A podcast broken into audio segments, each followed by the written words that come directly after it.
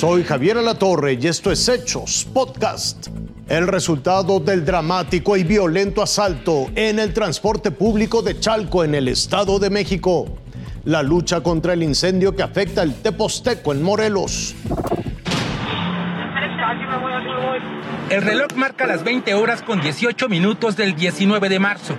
Una unidad del servicio público circula por la autopista México-Puebla a la altura del kilómetro 18 en Los Reyes La Paz, Estado de México. De repente un sujeto corta cartucho. Era uno de tres hombres que pretendían cometer un atraco. Uno de ellos se enfrasca a golpes con un usuario.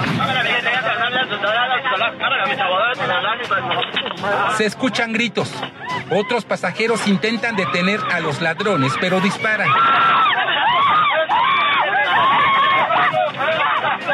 El joven que enfrentó a uno de los delincuentes recibe un balazo en el abdomen. Cae al piso de la unidad. Después los tres asaltantes pretenden huir.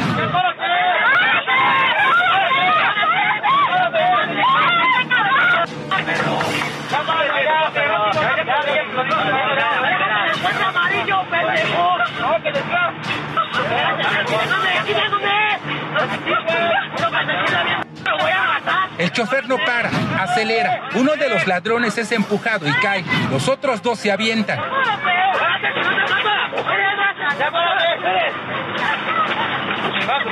Uno de los asaltantes murió por los golpes que recibió al caer. Uno más resultó lesionado y el tercero escapó. El pasajero que recibió el balazo falleció horas más tarde en un hospital. Uno más resultó herido. La verdad es que siempre andamos con la, con la preocupación de, de que nos vaya a pasar algo, siempre andamos con el temor, pero pues desgraciadamente tenemos que trabajar, no nos queda de otra. No tiene uno seguridad ni de día, ni de tarde, ni de noche.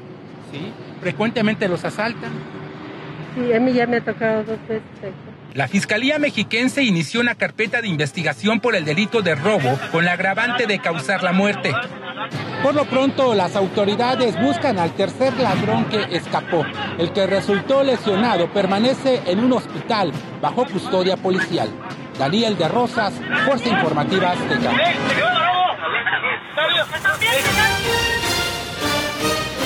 Las llamas se resisten. Han pasado ya más de 30 horas desde el primer reporte emitido a través de redes sociales.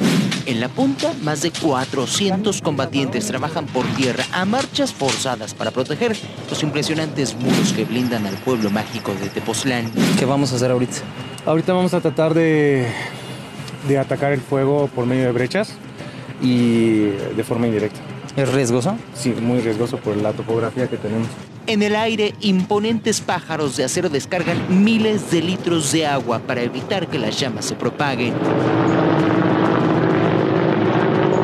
Aquí arriba se respira la tensión, el riesgo es inminente, donde decenas de combatientes eh, intentan sofocar las llamas con el riesgo de que las intensas corrientes de aire generen un círculo de fuego a nuestro alrededor y la salida sea prácticamente imposible. ¿Cómo lo hacen con esta escoba? ¿Tú ¿Ves que hay unas brechas? Sí. Bueno, hay que eliminar toda la hoja. Aquí ya se apagó, pero ahí hay un tronco. Ese tronco prende y aquí hay, hay, este, mucha bellota. Ok.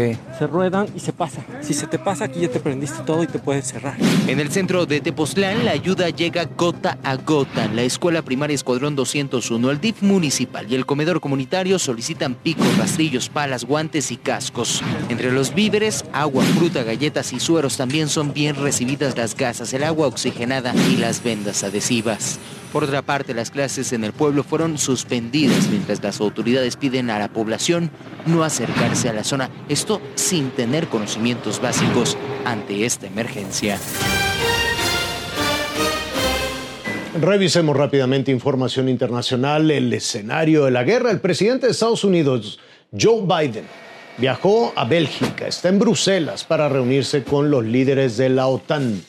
Se trata de discutir, desde luego, la evolución de la guerra, la invasión a Ucrania y sanciones de nueva cuenta contra los rusos. Sin embargo, la situación es muy compleja para la OTAN, ya que tratan de defender a un país que no es integrante, no es miembro de la Alianza Atlántica.